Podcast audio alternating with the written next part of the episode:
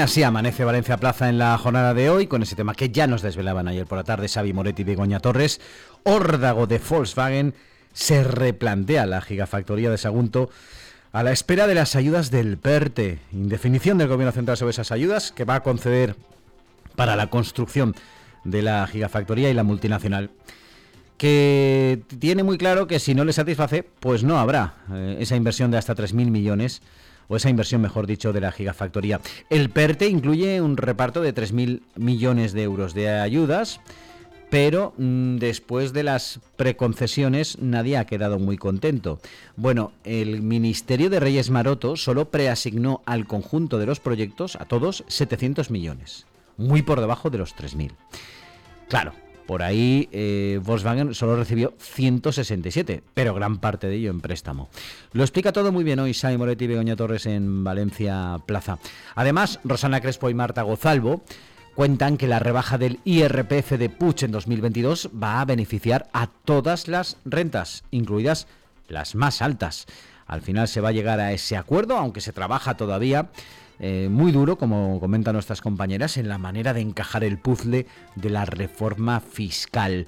Hasta esta tarde del jueves, dos cosas parecían más o menos claras. Una, que la deflactación del tramo autonómico del IRPF para los contribuyentes con una renta inferior a 60.000 euros se aprobará mediante decreto ley el próximo lunes. Y dos, que la subida de impuestos para las rentas altas afectará a aquellas por encima de los 70.000 y se articulará a través de la ley de presupuestos.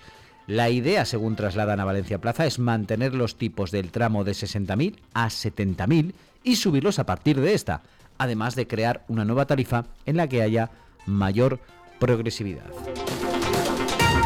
También hoy en Valencia Plaza Podem propone a Antonio Montiel para el Consejo Jurídico Consultivo. Los grupos parlamentarios inician la renovación de los órganos estatutarios en funciones. Y les aprueban las ayudas al Inserso con la sombra de la comisión bilateral con el gobierno por posibles incompetencias o haberse ingerido en competencias. En clave económica, Luis Torralba y Ramón Olivares nos cuentan hoy en Valencia Plaza que Pamesa inicia su incursión en el mercado de valores a través del MARF para obtener financiación.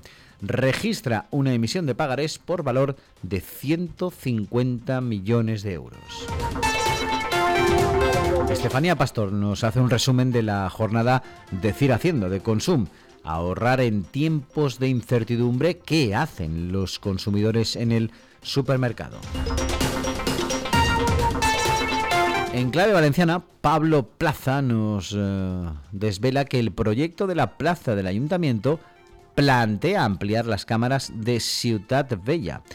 Ya saben ustedes que el equipo redactor de la propuesta va a tener seis meses para elaborar un proyecto definitivo donde bajará al detalle todos los aspectos de la iniciativa, que aunque no cambiará mucho los viales ya existentes en la plaza, sí plantea ampliar a esta y su entorno el acceso restringido solo para vehículos autorizados y vecinos, vetando el paso del resto de vehículo privado tanto a la plaza como a San Vicente y el Mercat Central, como ya ocurre en gran parte de Ciudad Bella. Y además el puerto hace camino en la Marina sin acuerdo con el Ayuntamiento de Valencia. Se prepara para asumir la gestión de parte de ese espacio a partir del año que viene, después de que se extinga el Consorcio Valencia 2007, que era el encargado o es el encargado del espacio hasta ahora y que se encuentra en fase de liquidación. Bueno, de hecho la autoridad portuaria convocó este jueves una reunión con las empresas ubicadas en terrenos que previsiblemente recuperará el puerto para explicar cómo tendrán que tramitar las nuevas autorizaciones y pagar las nuevas tasas. Otra de Luis Torralba, Vicente Serra y Vicente Alberola, históricos banqueros privados, dejan Credit Suisse Valencia. Incorporará a cuatro profesionales a su oficina en la ciudad y, por supuesto, y como cada viernes, doble ración de lujo con guía hedonista y cinco barricas.